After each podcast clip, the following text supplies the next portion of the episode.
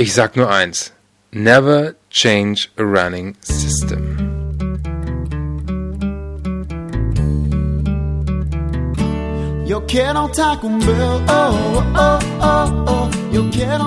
Hey und hallo, hier ist Holger von den bösen Buben. Ich bin heute mal ganz alleine da, weil ich habe eine Folge verdattelt.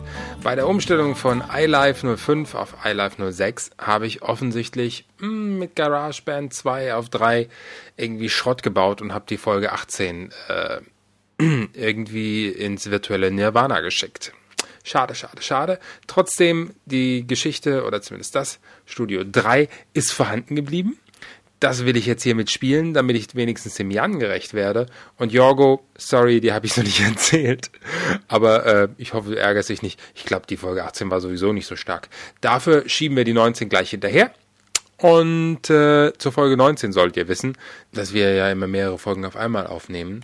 Und dass wir zur Folge 18 Lion Pop Chocks gegessen haben.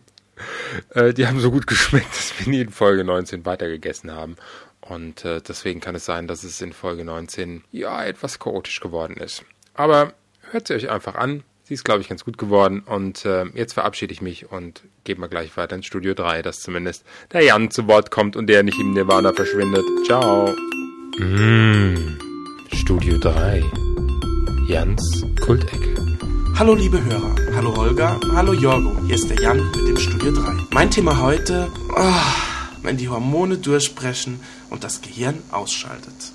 Es heißt ja immer, beim Sex, da schaltet bei Männern das Gehirn ab und eine andere Körperregion übernimmt das Denken. Und das hängt mit Hormonen zusammen.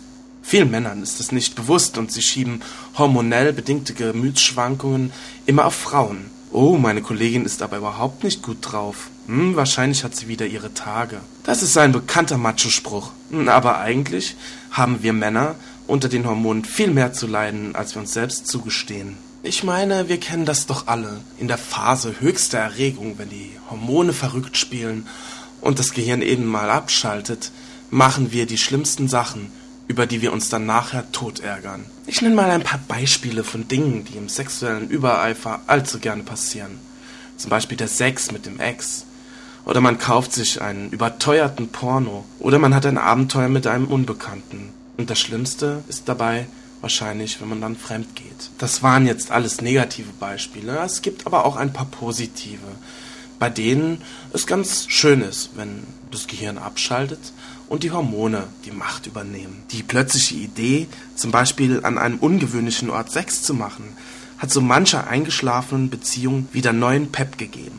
Und manches spontanes Sexerlebnis mit einem Unbekannten führte am Ende zu einer wundervollen harmonischen Beziehung. Okay, das war Teil 1, vor dem Orgasmus.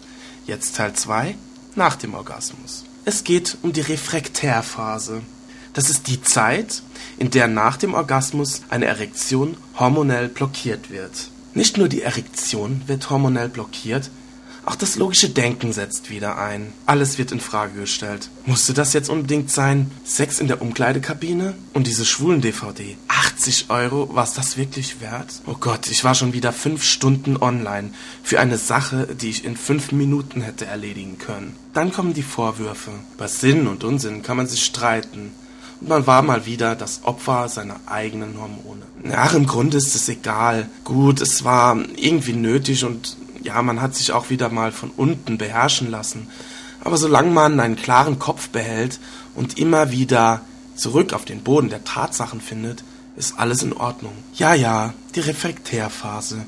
Die schönste Zeit, um einzuschlafen. Aber so schön und rationell diese Phase auch ist, sie hat auch einen Haken. Wir Menschen sind eben nicht nur rational, sondern auch emotional. Wenn die Emotionalität zurückkommt, dann ärgerst du dich, dass du diesen Unbekannten einfach so verlassen hast, ohne nach seiner Telefonnummer zu fragen oder ihm deine dazulassen. Ein kleiner Tipp. Als Mann muss man so etwas vorher klären. Man muss das Eisen schmieden, solange es noch heiß ist. Oder in unserem Fall warm. Ja, super, Jan. Du und deine Hormone und das warme Eisen schmieren. Auch nicht schlecht. Okay, das war's dann mal wieder mit den bösen Buben. Und ähm, ja, wie gesagt, alleine habe ich irgendwie keine Lust, Klamauk zu machen. Und äh, da muss schon der Jorgo dabei sein, weil dann macht das auch richtig Spaß. Und ähm, ja, ich spiele aber nochmal das Lied, was am Anfang gespielt wurde. Ja, das Lied nennt sich Taco Bell von The Predicates. Von den Predicates haben wir nämlich schon mal was gespielt, nämlich das Lied Gay Boyfriend aus dem Podsafe Music Network. Finde ich so gut, das habe ich auf meinem iPod und höre ich ständig. Tja, I'm not gay, but my boyfriend is. In diesem Sinne, bis dann, ciao. Yo quiero Taco Bell, oh, oh, oh, oh. Yo quiero Taco Bell, oh, oh, oh. Yo quiero Taco Bell, oh, oh, oh, oh. Yo quiero Taco Bell, oh, oh, oh. You say you're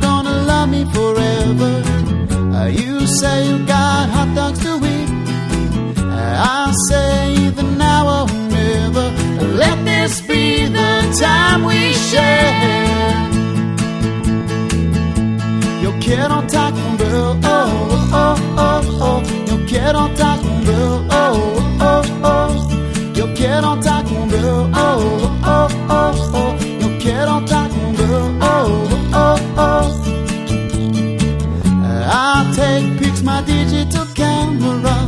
I rock songs with my hand. And I eat Taco Bell in the morning. Let this be the things we share. Yo quiero Taco Bell, oh, oh, oh, oh. Yo quiero Taco Bell, oh, oh, oh. Yo quiero Taco Bell, oh, oh, oh, oh. Yo quiero Taco oh, oh, oh,